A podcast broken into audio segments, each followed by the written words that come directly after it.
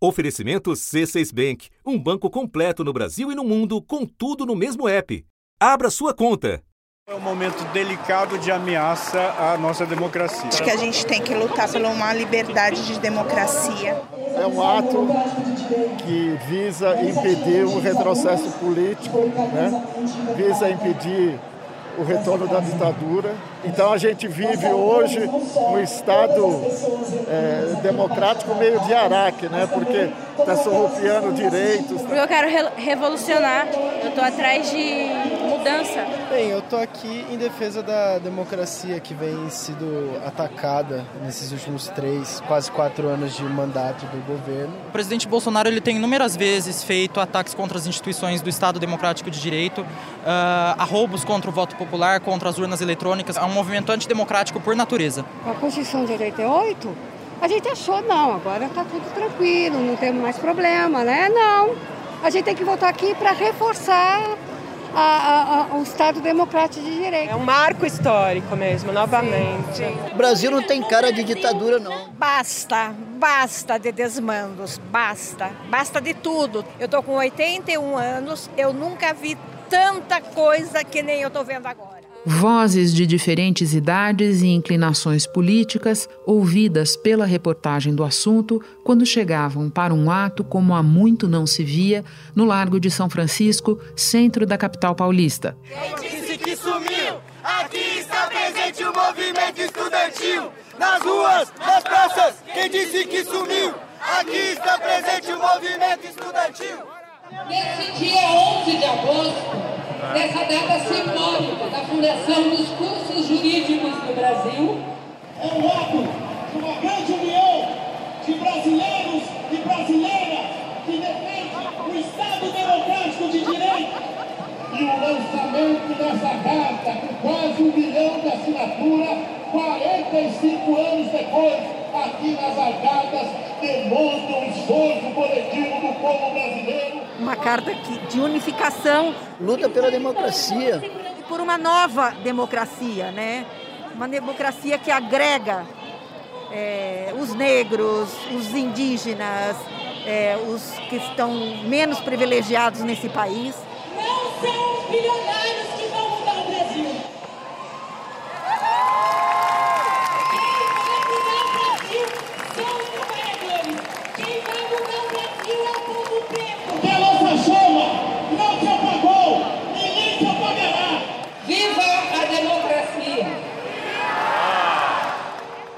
Cata, que nasceu ali, na Faculdade de Direito da USP, engajando leitores por todo o país.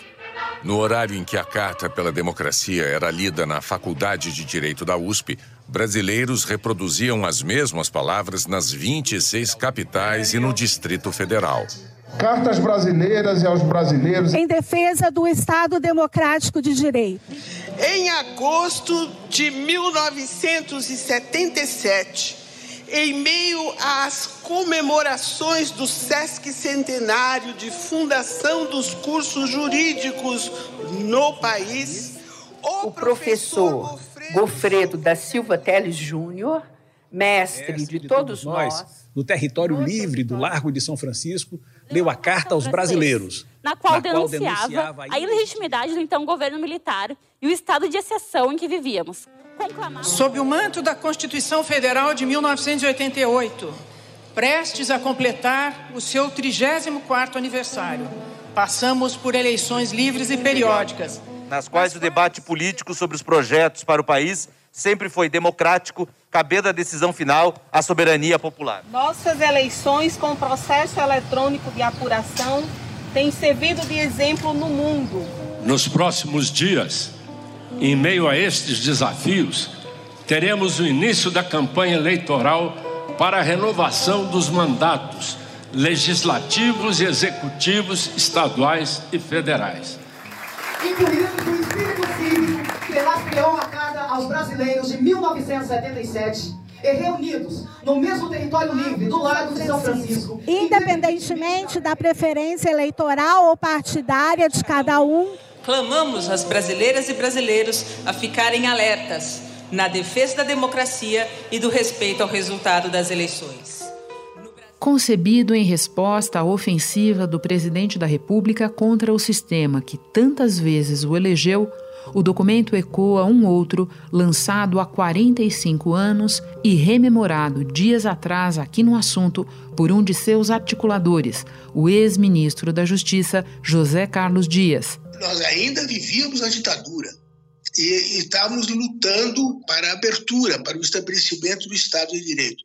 Eu digo que a carta aos brasileiros foi como um laudo, apresentou assim foi um parecer muito importante, mostrando o que nós estávamos vivendo e o que que nós pretendíamos, que era o estabelecimento do Estado de Direito, que veio acontecer alguns anos depois. Quando nós elaboramos a carta às brasileiras e aos brasileiros, esta segunda carta, ela tem um sentido de acordar a sociedade civil para a luta que nós temos que travar para garantir a democracia, porque nós estamos, eu não tenho dúvida em dizer, em dizer isto, e falo isto com a convicção de, de advogado, de cidadão, e como, e como presidente da comissão ADES que eu sou.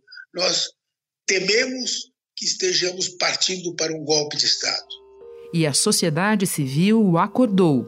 Eu acredito de verdade que uma luz se acendeu quando essa carta foi, foi criada agora novamente.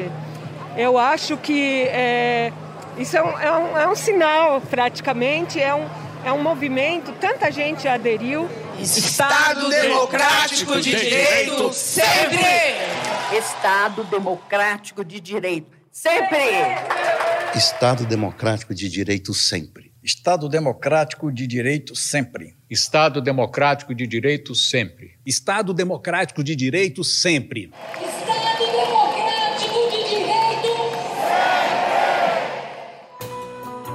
Da redação do G1, eu sou Renata Luprete e o assunto hoje é o 11 de agosto. Uma conversa sobre os novos significados desse dia com Celso Rocha de Barros, doutor em Sociologia pela Universidade de Oxford e colunista do jornal Folha de São Paulo. Sexta-feira, 12 de agosto. Celso, a carta, quando surgiu, foi comparada à de 1977, mas o evento desta quinta-feira suscitou outro paralelo com a campanha das diretas já, esta, diferentemente da carta de 77, ocorrida no fim da ditadura militar.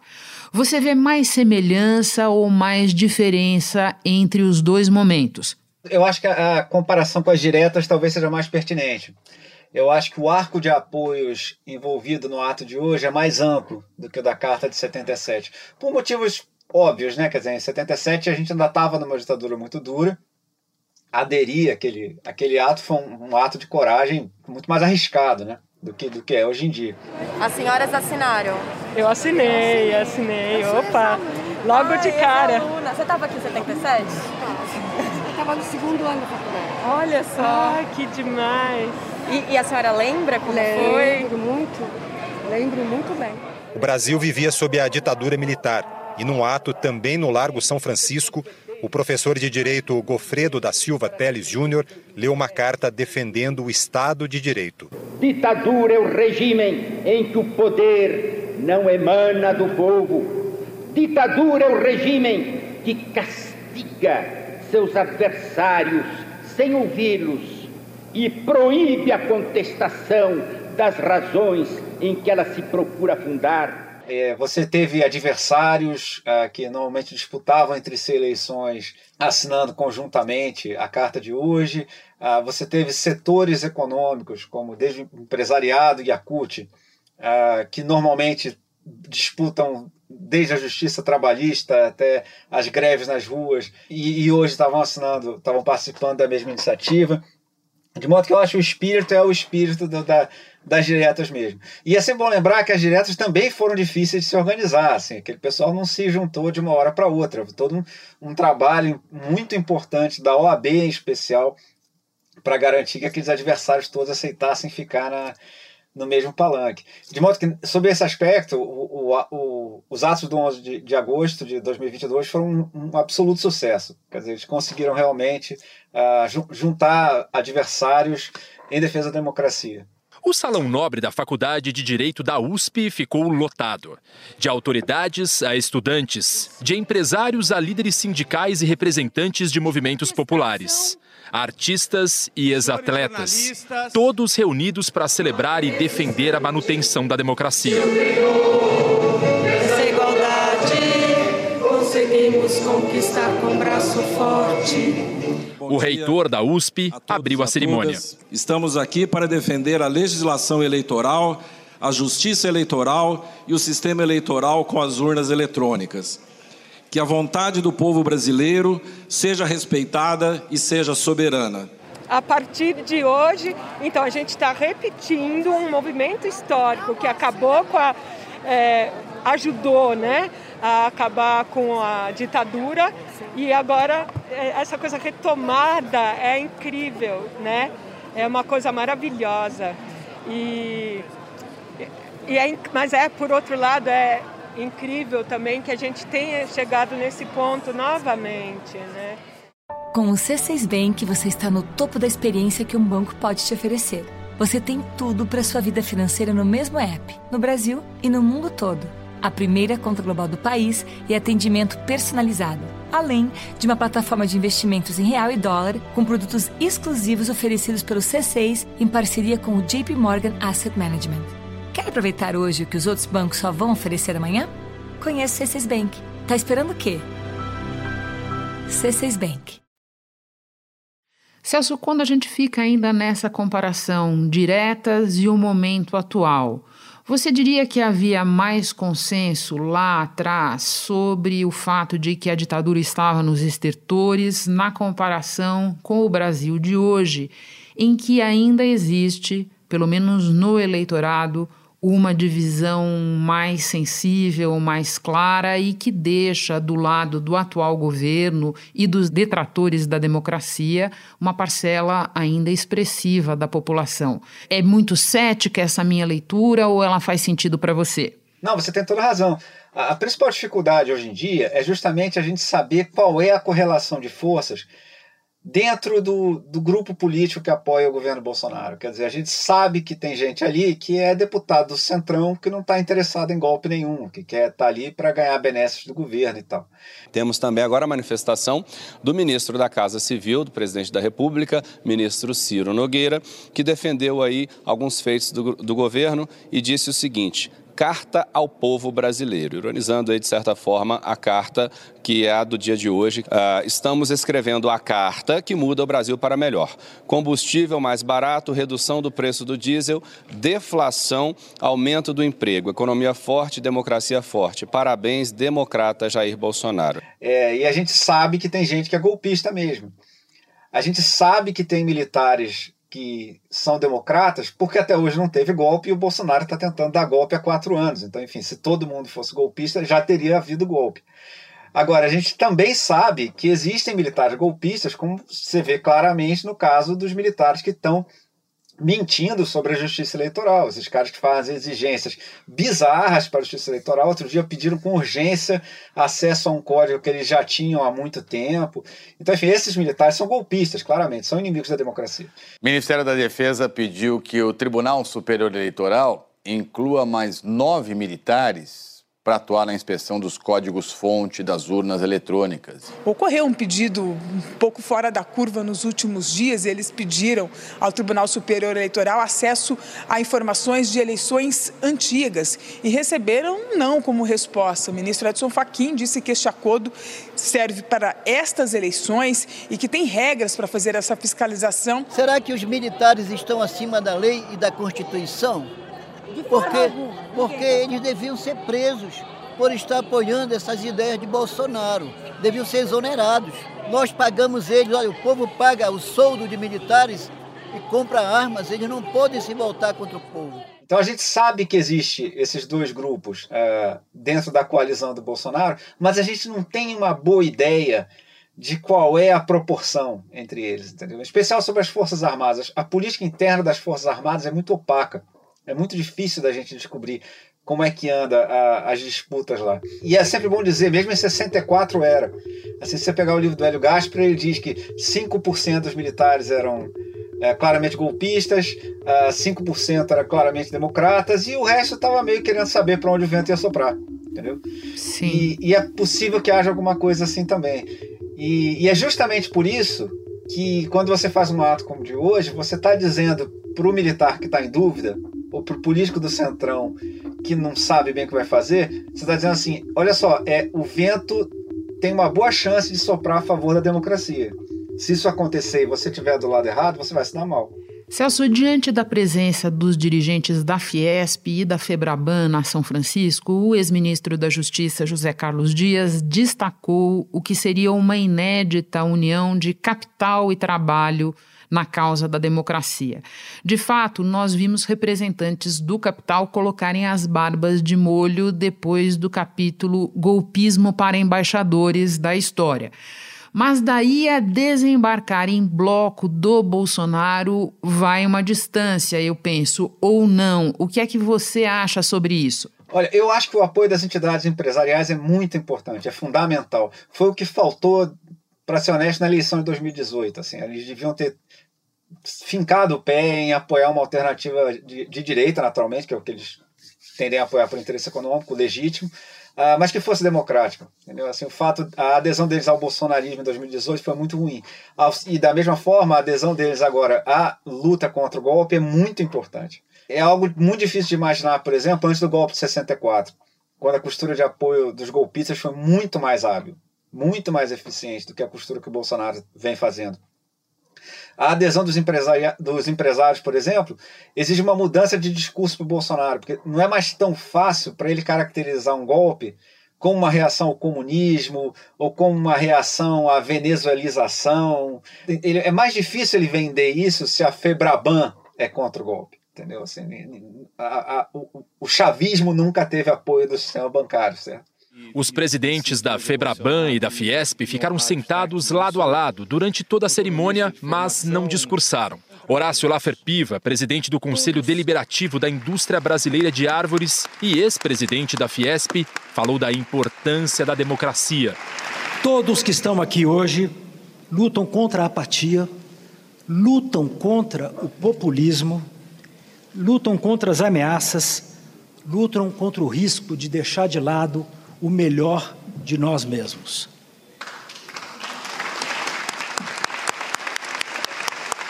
É com democracia ou através dela que nós podemos reconhecer muito dos nossos erros e tratarmos de consertá-los. É um, um, um, evento importantíssimo, essa adesão do empresariado.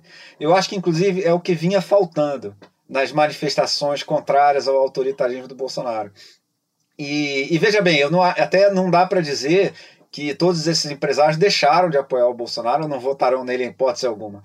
Mas eles claramente estão sinalizando para o Bolsonaro que eles podem até votar no Bolsonaro, mas eles não vão apoiar um golpe do Bolsonaro. Celso, para além do polo irradiador em São Paulo, o que mais te chamou a atenção, no geral ou em particular, nas diferentes leituras da carta e nas manifestações desta quinta-feira? Foi a, o grau de convergência dos discursos é, considerando que você teve, por exemplo, o Armínio Fraga discursando em São Paulo e logo depois teve o representante da CUT? A representante da CUT, Thelma Vitor, destacou a união histórica de centrais sindicais e entidades empresariais.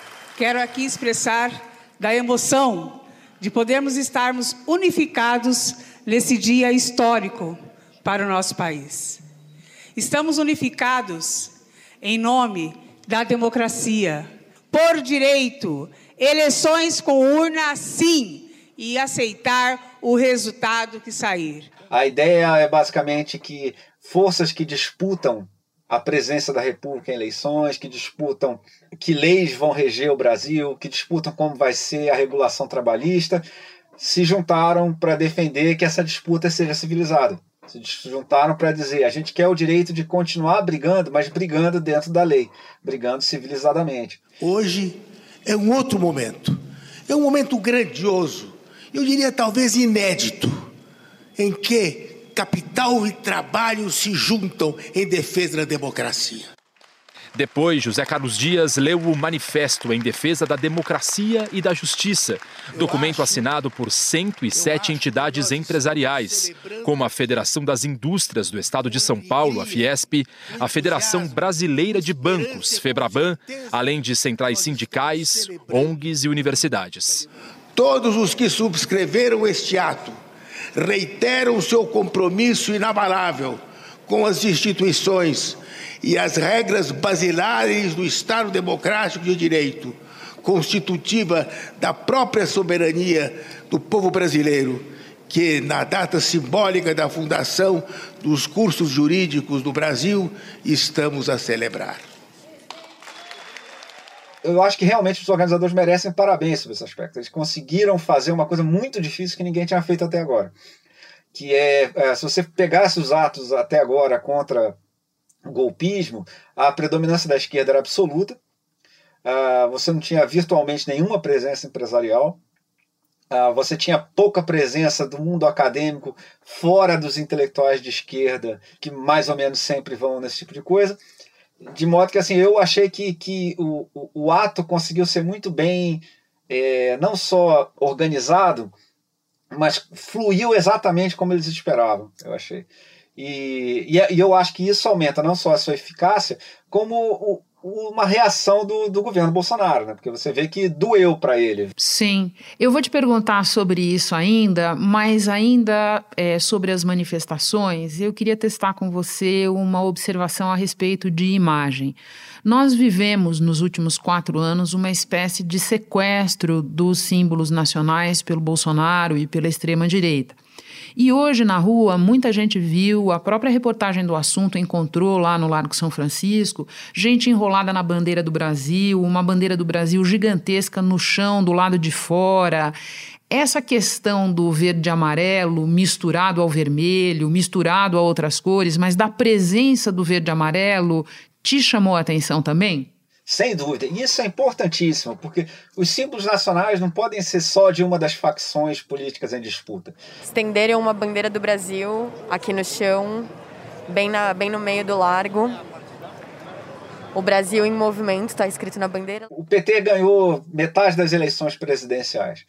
Essas pessoas que elegeram o PT em todas essas eleições são brasileiros e são patriotas. E o que ficou claro nas manifestações dos últimos anos é que muita gente que dizia meu partido é o Brasil, na verdade estava querendo dizer que para ele o Brasil era só o partido dele. Sim. E, o que eles estavam querendo dizer é que essa bandeira verde e amarela, que é essa camisa da seleção, não são a bandeira do Brasil ou a camisa uh, da seleção do Brasil. São uniformes do partido deles, do partido bolsonarista. Por que, que o senhor cantou o hino com tanto vigor? Porque há muito tempo que o hino não é cantado num espaço como esse. Há muito tempo que o hino nacional, que é uma que é que é algo do povo, que foi indevidamente apropriado pela força de direita, volta nesse ato simbólico a ser é, resgatado pelos movimentos sociais, pela população em geral. E, eu acho muito saudável que, que, opositores do golpismo uh, resgatem os símbolos nacionais. Bom, vamos então ao que você chama de momento do eu. O Bolsonaro reagiu ao 11 de agosto baixando na mesa a carta do diesel mais barato. Foi esse o tweet resposta dele, foi esse o movimento da Petrobras nesta quinta. O que mais esperar nessa linha? Lembrando que ele vive um momento de recuperação nas pesquisas e que o auxílio provisório de 600 reais mal começou a ser pago. Só o que nós podemos esperar é isso. A carta que o Bolsonaro tem na mão para ganhar a eleição é gastar dinheiro. Se você pegar as coisas que normalmente elegem presidente da República, ele já não tem mais nenhuma das outras. Assim, a economia vai muito mal, vai bizarramente mal. E isso costuma ser o fator que, que decide a eleição. A coalizão partidária dele é muito mais fraca do que a dos outros candidatos à reeleição presidencial é realmente muito notável a diferença entre o tamanho da coalizão dele e o tamanho da coalizão dos outros presidentes que concorreram à reeleição. Em geral, se você está concorrendo à reeleição, é muito fácil atrair aliados. E o Bolsonaro teve uma dificuldade completamente fora do normal para conseguir atrair aliados, o que sem dúvida se explica pelas suas taxas de rejeição recorde. Então, as outras coisas que costumam fazer presidente se reeleger, que são a situação da economia e o tamanho da sua coalizão, o Bolsonaro já perdeu. O que ele tem na mão para jogar é o gasto governamental. O que ele tem é a caneta, ele tem a chave do cofre. Esse negócio completamente bizarro e absurdo que foi mudar a Constituição faltando três meses para a eleição, para o governo poder gastar mais dinheiro, eu acho que isso é só o começo. Eu acho que ele vai fazer cada vez mais manobras como essa, porque essa é a única esperança que ele tem de ganhar a eleição.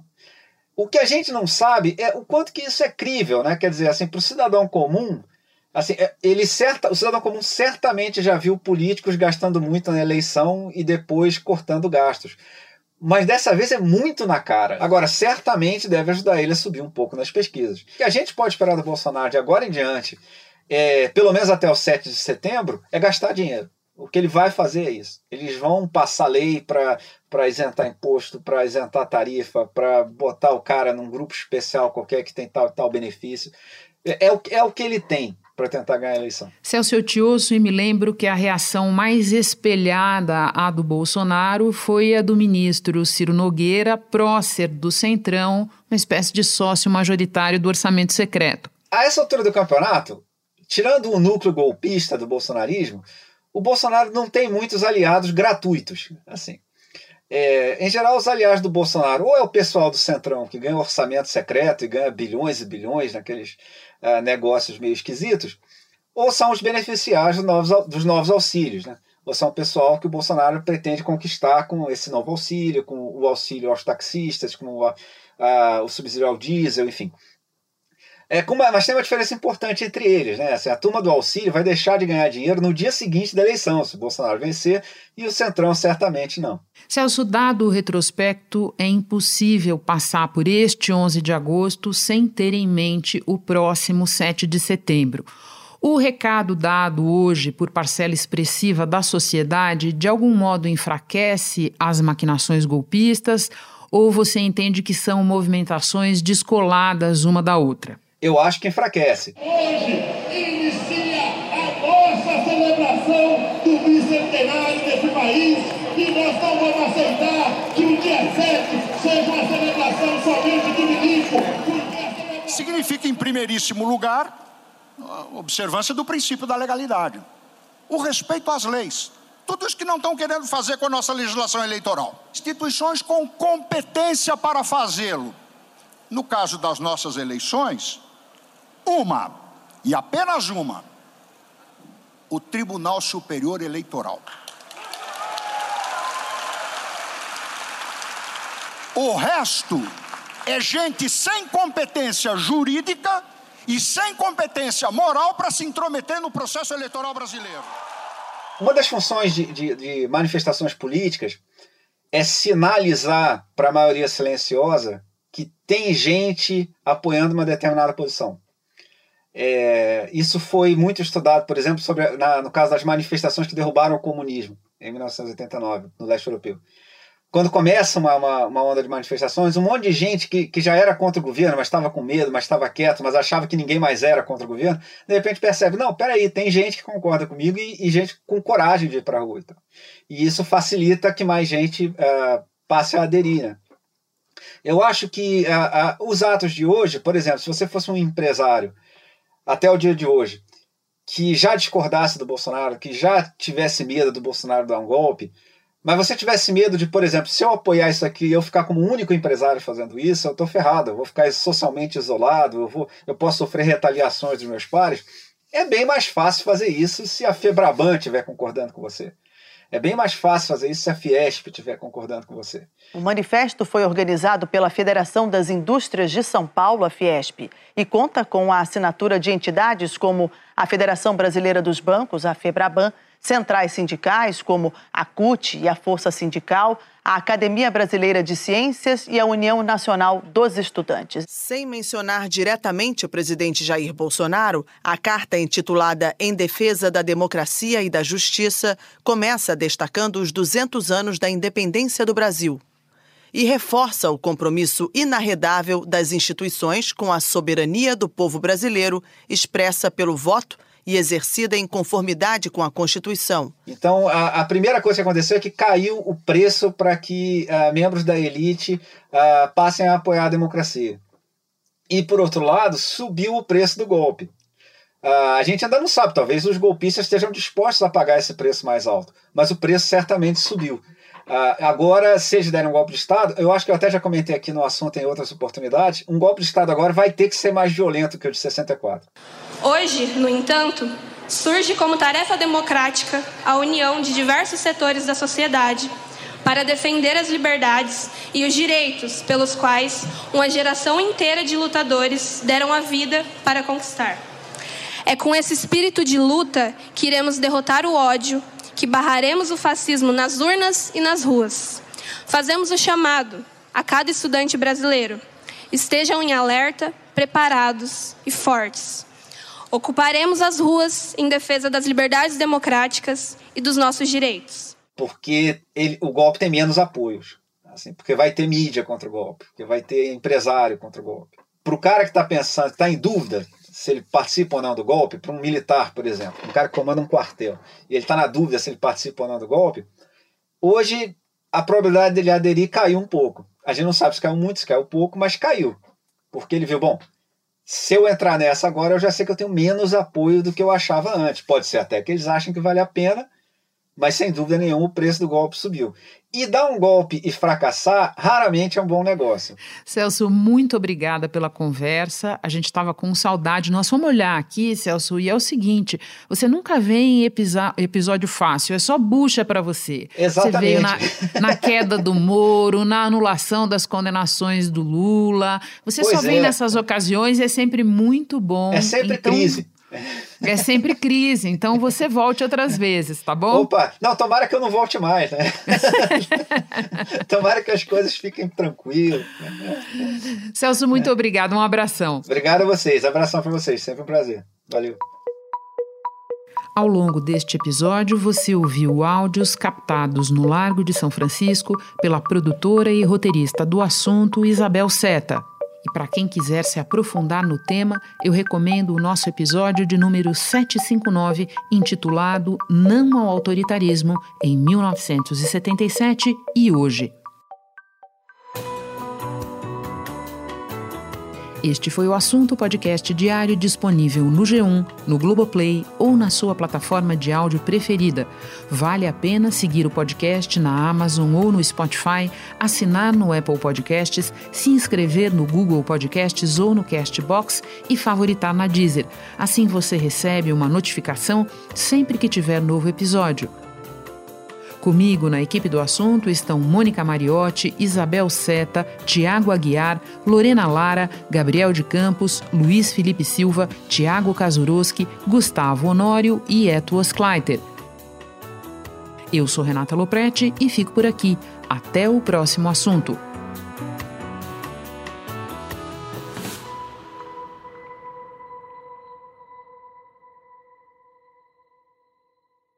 Você no topo da experiência financeira que um banco pode oferecer. Escolha um banco completo no Brasil e em qualquer lugar do mundo. Abra sua conta no C6 Bank.